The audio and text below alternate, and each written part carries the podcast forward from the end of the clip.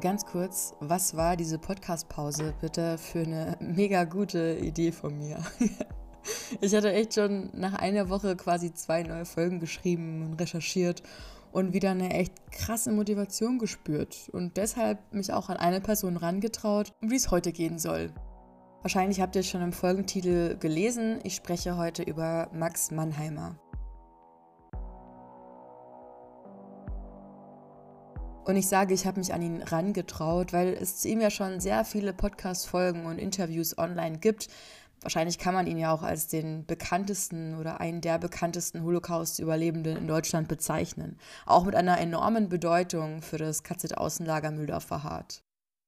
Und deshalb möchte ich heute auch nicht nochmal seine komplette Lebensgeschichte erzählen wie in anderen Folgen. Dazu gibt es wirklich schon genug Material. Ich kann euch zum Beispiel seine Elementarfragen-Interviewfolge sehr empfehlen.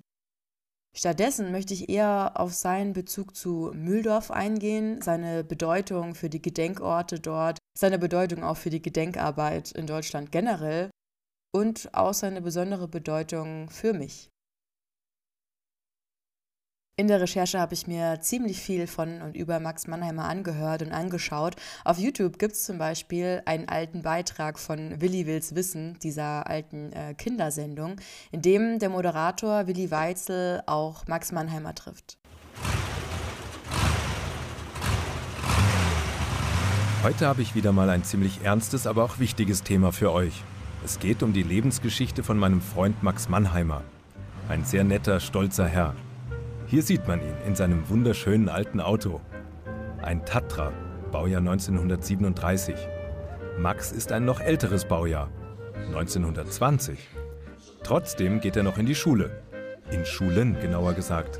Aber nicht um zu lernen, sondern um seine sehr traurige Lebensgeschichte zu erzählen. Und dann gibt es noch ein kurzes Video, wo man Max Mannheimer sieht, wie er ein äh, Schofarhorn spielt. Ich hoffe, es war richtig ausgesprochen. Schofarhorn. Ein Instrument, das im jüdischen Glauben eine große Rolle spielt. Ich meine, wenn es nicht funktioniert, kann es ja wiederholen.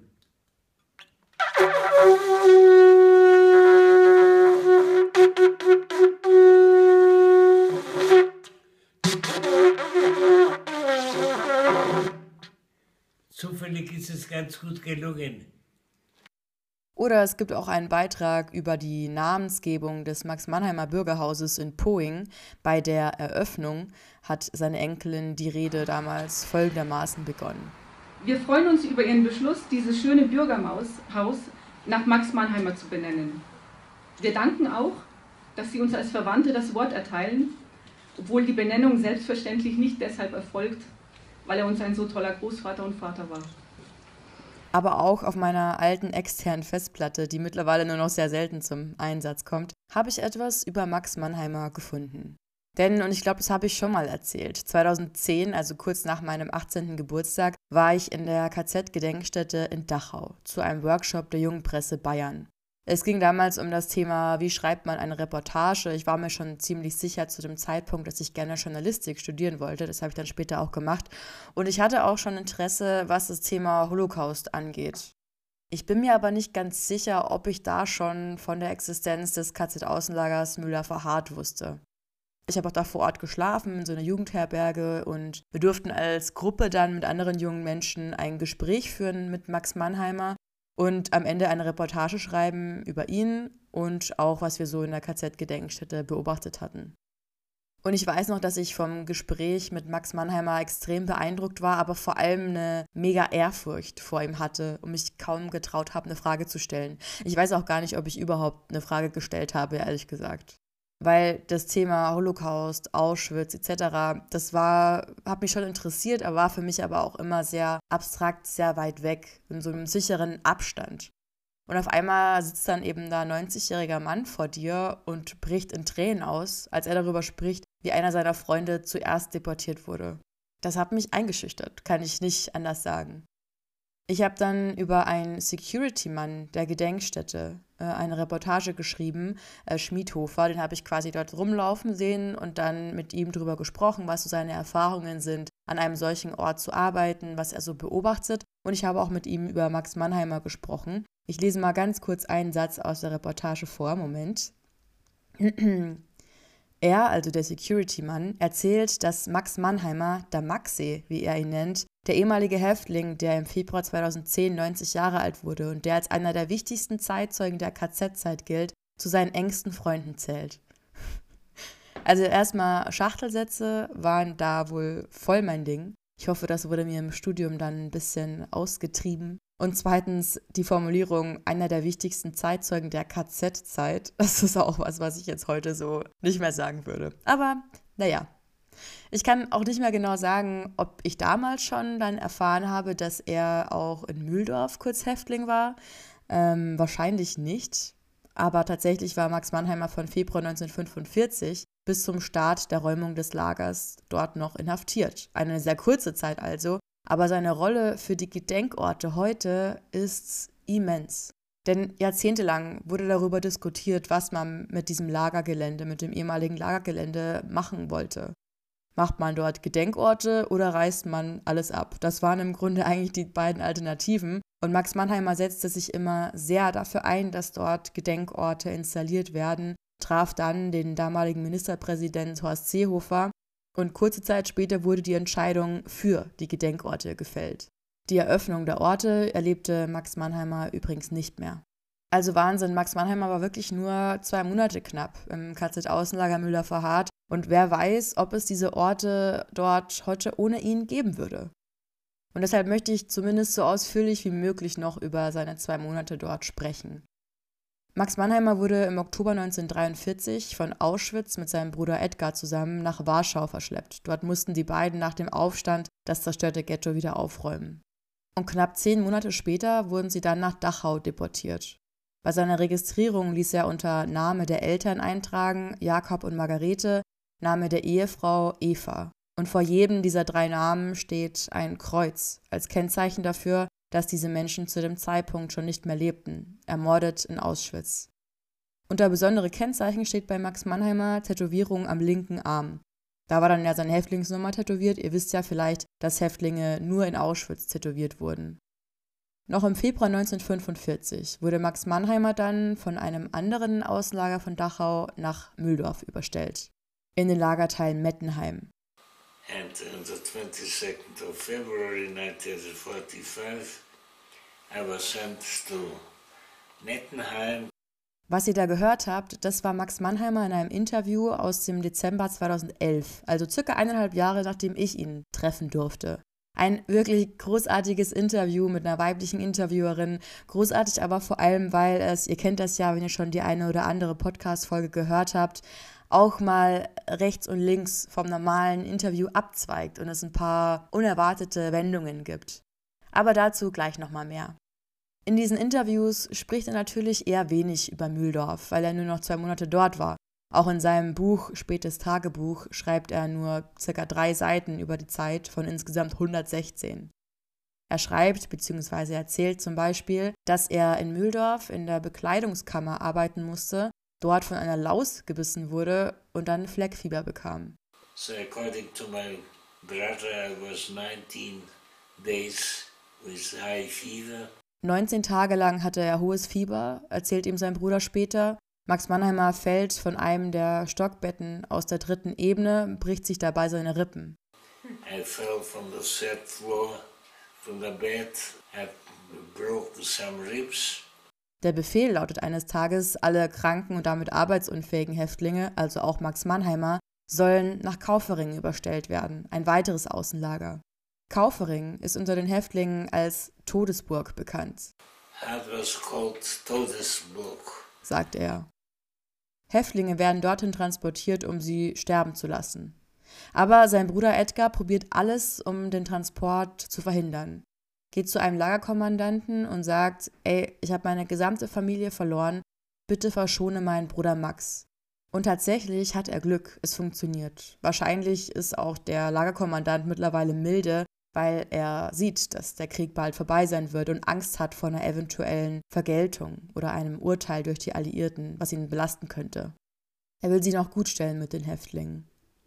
Generell, das fand ich interessant, spielt sein Bruder eine sehr große Rolle im Überleben von Max Mannheimer. Er erzählt, dass er schon in Auschwitz den Gedanken hatte, sich selbst das Leben zu nehmen. einmal in den elektrischen Zaun fassen und es ist aus. Der Bruder sagt dann aber, äh, spinnst du, willst du mich alleine lassen? Und das führt bei Max Mannheimer zu einer 180-Grad-Wende. Hier hört er mal einen älteren Interviewausschnitt. Nachdem ich am ersten Tag nach der Einlieferung in Auschwitz den äh, Freitod äh, wählen wollte und äh, meinem Bruder Edgar sagt, der neben mir beim Morgenappell stand, das Beste wäre, wir gingen in die elektrischen Drähte, nur berühren und dann ist aus. Und da sagte er, der damals 17 Jahre alt war, zu mir, der damals 23 Jahre alt war, willst du mich allein lassen? Und äh, ich muss sagen, ich habe mich damals so geschämt und äh, dieser, diese eine Satz, diese eine Frage, willst du mich allein lassen, hat bewirkt, dass ich von diesem Augenblick an um 180 Grad umgeschwenkt bin und habe gesagt, ich will leben, ich will überleben. Als das Lager geräumt werden soll, muss Max Mannheimer von seinem Bruder und von Freunden gestützt werden, weil er immer noch so geschwächt ist.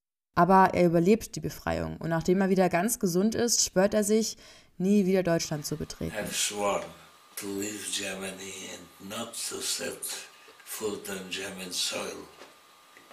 Das ändert sich aber ziemlich schnell, denn er lernt seine Frau kennen, Elfriede Eiselt, eine Deutsche, äh, die zu einer Familie gehört, die Juden und Jüdinnen versteckt hat.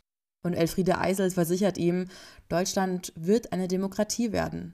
Und Max Mannheimer sagt, das fand ich super interessant und lustig irgendwie auch in dem Interview, ja, wenn man verliebt ist, dann ist man leichtgläubig. Aber fest steht, ab diesem Zeitpunkt lebt Max Mannheimer in Bayern. Dort ist heute in Poing ein Bürgerhaus nach ihm benannt, in München ein großer Platz vor dem NS-Dokumentationszentrum. Beides Orte und Institutionen, die in seiner Arbeit eine sehr große Rolle spielten. Und wahrscheinlich gibt es nicht viele Orte in Bayern, die er noch nicht besucht hat, auf seiner Reise, vor allem in Schulen, wo er vor SchülerInnen Vorträge hält. Bis zum Schluss. In einem Interview, ohne Jahreszahl leider, ich denke, es ist schon sehr viel älter als die bisher gezeigten, erklärt er, wie so ein Schulbesuch äh, für ihn ablief. 45 minutes I speak to them because I have 90 minutes mainly, or two hours. 45 Minuten hält er einen Vortrag und 45 Minuten diskutiert er mit den SchülerInnen auch über aktuelle Bezüge und darüber, wo man einfach wieder äh, ja, so Neonazi-Bezüge in unseren Nachrichten erkennen kann. And 45 minutes I'm discussing with them and that's rating comparison of the new Nazis here. And so, what can we do against this? And so, today I was here in this school.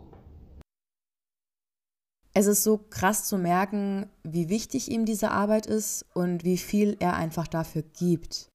Weil die Interviewerin fragt ihn dann, äh, die beiden switchen hier ganz kurz auf Deutsch, das ist ganz interessant, die fragt ihn, ob er noch schlechte Träume hat und ob er, oder ob er in Ruhe schlafen kann. Und er sagt, na, er ist schon oft unruhig, aber weil er darüber nachdenkt, was er noch mehr und besser machen könnte. Weil er sich nach Reden, die er hält, Gedanken macht, ob er vielleicht zu schnell gesprochen hat. Und heute können, können Sie okay schlafen oder ist es noch äh, schwer? Ja, äh, ich habe äh, schon Probleme, weil ich immer nachdenke über das nächste Projekt. Oh. Ich habe zum Beispiel jetzt ein äh, Vorwort geschrieben, da wurden doch sieben Kinder im KZ geboren. Da habe ich das Schlagwort geschrieben und da habe ich jetzt schon einen Vortrag gehalten und am Mittwoch ist Wiederholung. Mhm. Da bin ich noch immer, denke ich, ja, habe ich zu schnell gelesen, habe ich zu langsam gelesen. Ich will mal ganz kurz hier unterbrechen. Wie krass ist das bitte? Jemand, der bis ins hohe Alter als 90-jähriger Mann noch durch Schulen zieht, wahrscheinlich dort aus dem Stegreif die ergreifendsten Vorträge hält, so viele SchülerInnen wirklich berührt, mich immer noch hier, ne, irgendwie über zehn Jahre später, der Bücher geschrieben hat, der Kunst ausstellt, die sich mit seinem Trauma beschäftigt, der macht sich Gedanken, ob er genug macht und ob er alles richtig macht. Angefangen mit dieser Arbeit hat er übrigens nicht sofort nach dem Krieg, das ist, haben wir wahrscheinlich die wenigsten ZeitzeugInnen, Erst als seine erste Frau in den 60ern starb und er auch selbst kurz glaubte, dass er krank sein könnte, schrieb er seine Geschichte auf, erstmal aber nur für seine Tochter. Und in den 80er Jahren begann er dann mit seinen Besuchen an Schulen, aber auch bei der Bundeswehr oder Polizei. Er führte dann übrigens sogar Joe Biden und Angela Merkel durch die KZ-Gedenkstätte in Dachau. Aber weiter. Dabei habe ich so viel Erfahrung. Mhm. Ich war in der Schule faul, aber ich will ein Perfektionist. Das Telefon am Ende. Das ist auch so eine Situation, die ja öfter vorkommt in den ungeschnittenen Interviews des United States Holocaust Memorial Museums. Und ich liebe das. Es ist einfach so schön, echt und authentisch irgendwie.